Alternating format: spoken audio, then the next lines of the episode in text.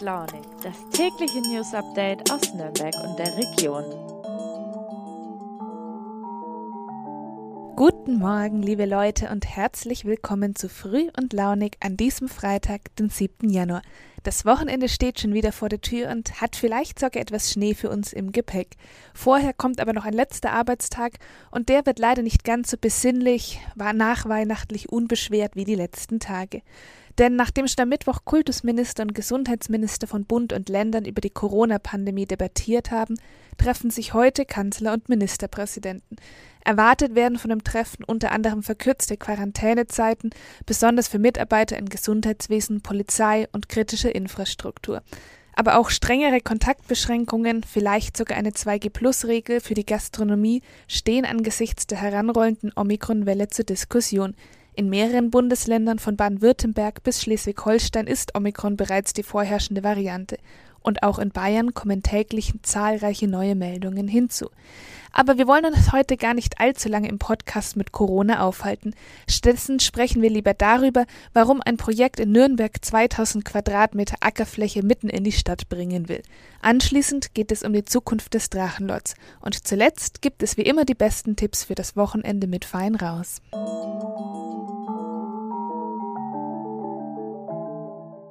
Der Geburtstagskuchen, das Schweineschäufele und dazu noch die neue Baumwolljeans. Was glaubt ihr, wie viel Ackerfläche braucht jeder von uns, um die Rohstoffe für unseren jährlichen Konsum anzupflanzen? Bei uns im globalen Norden lautet die Antwort auf diese Frage meistens zu viel. Etwa 4,8 Milliarden Hektar Agrarfläche gibt es weltweit. Würde jeder Mensch davon gleich viel nutzen können, müssten wir in Deutschland uns ziemlich oft entscheiden. Als Beispiel, wer innerhalb eines Jahres beispielsweise das Fleisch von zwei Schweinen essen will, hätte damit die ihm zustehende Fläche schon ausgenutzt. Und wer mehr als das will, müsste dann anderen die Fläche wegnehmen. Und genau mit dieser Problematik befasst sich das Projekt Weltacker, das derzeit in Nürnberg entsteht. Auf 2000 Quadratmeter sollen dort künftig all die Nutzpflanzen angebaut werden, die wir für unseren Konsum brauchen. Dabei soll es aber weniger um das öffentliche Gärtnern gehen, um Nachbarschaftspflege und frisches Gemüse für die Mietshausküche, was ja in den letzten Jahren auch sehr beliebt geworden ist. Stattdessen geht es beim Projekt Weltacker aber um viel grundlegendere Zusammenhänge. Meine Kollegin Isabel Lauer hat sich dieses Projekt mal angesehen und sie erzählt uns jetzt, wie der Weltacker denn tatsächlich aussehen soll. Liebe Isa, schön, dass du da bist. 2000 Quadratmeter Acker mitten in Nürnberg. Was will das Projekt Weltacker da eigentlich erreichen? Ja, dieser Gruppe von Leuten geht es um ein großes Thema, das uns alle betrifft, nämlich wer produziert mein Essen und wer auf der Welt ernährt eigentlich wen. Ah, dazu muss ich vielleicht die Idee kurz erklären. Auf der Erde leben fast acht Milliarden Menschen. Und wenn man jetzt das fruchtbare Land, auf dem man Pflanzen anbauen kann, durch die Anzahl der Köpfe teilen würde und vor allem fair aufteilt, wie viel hätte denn dann jede und jeder eigentlich zur Verfügung? Rechnerisch sind es 2000 Quadratmeter, also ein Drittel des Fußballfelds. Und auf so einem persönlichen Feld wären dann unterzubringen, was man im Lauf eines Jahres konsumieren möchte. Also zum Beispiel Weizen, Soja, Mais und Reis, Ölfrüchte würden einen großen Anteil einnehmen, aber auch Futterpflanzen, je nachdem, wie viele Nutztiere man verspeist oder hält, aber auch natürlich Kulturpflanzen wie Baumwolle oder Tabak oder Gemüse. Na, und mit dieser Idee arbeitet in Berlin schon seit einigen Jahren der erste Weltacker. Das ist wirklich ein Feld in der Stadt, das bestellt wird von Profis mit ehrenamtlichen Helfern zusammen. Und das einer breiten Öffentlichkeit anschaulich macht, was denn aus unserem Boden rauskommt und was auch rauskommen muss. Das heißt, es geht da ein bisschen auch um Bildungsarbeit. Genau, es geht um Bildungsarbeit. Also zu so einem Weltacker können dann all, eigentlich alle Menschen kommen. Es kostet keinen Eintritt oder so. Es gibt dort im Idealfall Führungen für Gruppen oder für Schüler, äh, gemeinsame Feste oder Ernteaktionen. Und auf die Art soll sehr anschaulich Wissen vermittelt werden. Äh, ja, zum Beispiel ganz einfach über Lebensmittel. Ganz viele Kinder heute, ich glaube, das ist kein Klischee, wissen nicht, woraus äh, ihre, ich sag jetzt mal, Milchschnitte eigentlich besteht oder ähm, wo genau Nudeln wachsen, sage ich jetzt ironisch. Der Weltacker will Menschen, die sich vielleicht gerade bei uns in Industrieländern doch teilweise sehr weit entfremdet haben von der Nahrungsmittelproduktion, äh, Wissen vermitteln über Natur und äh, Ackerbau. Du hast gerade gesagt, in Berlin gibt es so einen Acker schon. Da haben Sie doch bestimmt schon einige Erfahrungen gemacht, wie das so läuft. Kannst du dazu was erzählen? Genau, in Berlin ist der erste Weltacker entstanden bei der Zukunftsstiftung Landwirtschaft. Dazu muss man vielleicht wissen, das ist aber keine übergeordnete Organisation oder Marke, sondern eine Art Ideengeber. Es haben sich dann in der Zwischenzeit in verschiedenen Orten, in einem Dutzend anderer Orte weltweit andere ähnliche Projekte gebildet und die Umsetzung obliegt aber den einzelnen Akteuren vor Ort. Ähm, daher läuft es ganz unterschiedlich. Manche Weltecker sind schon wieder eingeschlafen, andere sind ganz aktiv und gehören Vereinen. Wenn man sich ein bisschen im Internet umschaut, zum Beispiel in Osnabrück oder in Überlingen oder seit letztem Jahr in Landshut, dann kann man das so ein bisschen verfolgen. Die meisten bloggen dann auch, was sie machen. Und in Nürnberg soll das ja nun auch entstehen. Da arbeiten ja einige schon seit Monaten dran. Was ist denn da der aktuelle Stand? Haben die jetzt schon zum Beispiel einen Ort gefunden? Noch nicht, aber diese Akteure sind sehr hoffnungsfroh, dass sie jetzt da schon bald mehr Klarheit bekommen.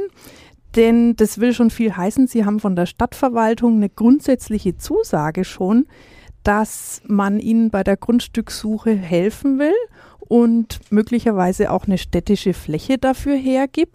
Wo genau die liegen wird, darum machen jetzt im Moment alle Beteiligten noch ein großes Geheimnis. Der Wunsch ist aber groß, dass der Standort stadtnah sein soll. Extra, also nicht irgendwo jetzt draußen im Grünen, sondern mit zum Beispiel öffentlicher Nahverkehrsanbindung schon im Rahmen des mittleren Rings, damit halt möglichst viele Stadtbewohner auch dorthin kommen können. Vielleicht gibt es da schon im Januar Neuigkeiten und eine vielleicht noch ganz erfreuliche Sache, es gibt ja viele ökosoziale Projekte, die wünschenswert wären, aber die natürlich am Geld scheitern können. Das ist jetzt bei einem Weltacker in Nürnberg nicht der Fall, denn da hat sich eine private Stiftung eines Ehepaars bereit erklärt, den Weltacker zu unterstützen. Früh und launig. Das Update. Das Drachengame ist beendet. Diese Hoffnung hatten viele Bewohner des kleinen mittelfränkischen Ortes Altschauerberg Ende Oktober. Damals wurde der YouTuber Rainer Winkler, im Internet besser bekannt als Drachenlord, vom Amtsgericht Neustadt an der Aisch wegen Beleidigungen und Tätlichkeiten zu insgesamt zwei Jahren Haft verurteilt. Dem Urteil voraus gingen jahrelange Konflikte. Hater, die zu Massen in den Ortsteil von Emskirchen pilgerten, um Winkler zu provozieren, wütende und zum Teil gewalttätige Ausfälle des gemobbten Drachenlords und dazu quasi täglich Polizeieinsätze und Platzverweise. Vor Gericht gab Rainer Winkler damals an, dass er sein Haus in Altschauberg verkaufen und an einen unbekannten Ort ziehen werde. Damit wäre auch für die anderen Bewohner des Ortes Ruhe eingekehrt.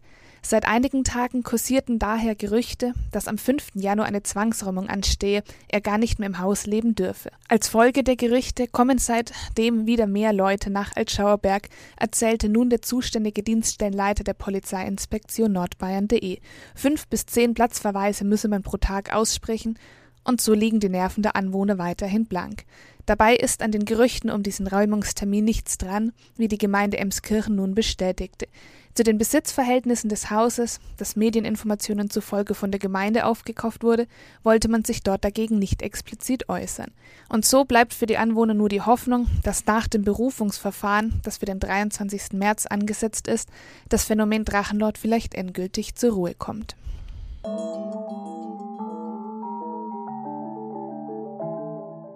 Nur noch wenige Stunden trennen uns alle vom Feierabend. Höchste Zeit also, sich den schönen Dingen des Lebens zuzuwenden. Gerade im graudüsteren Januar tut es schließlich gut, mal mit einem Kinobesuch oder ein paar Stunden Abtanzen Freude in den Alltag zu bringen. Und wie jeden Freitag hat unsere Fein Raus Redaktion die besten Tipps dafür.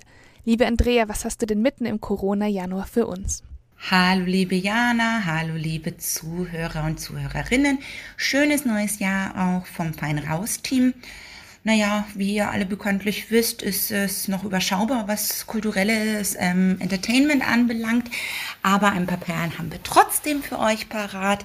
Ähm, am heutigen Freitag, den 7. Januar, ähm, legt die Rakete mal wieder für einen Stream auf. Und zwar ist diesmal Victor Ruiz aus Brasilien an den Turntables.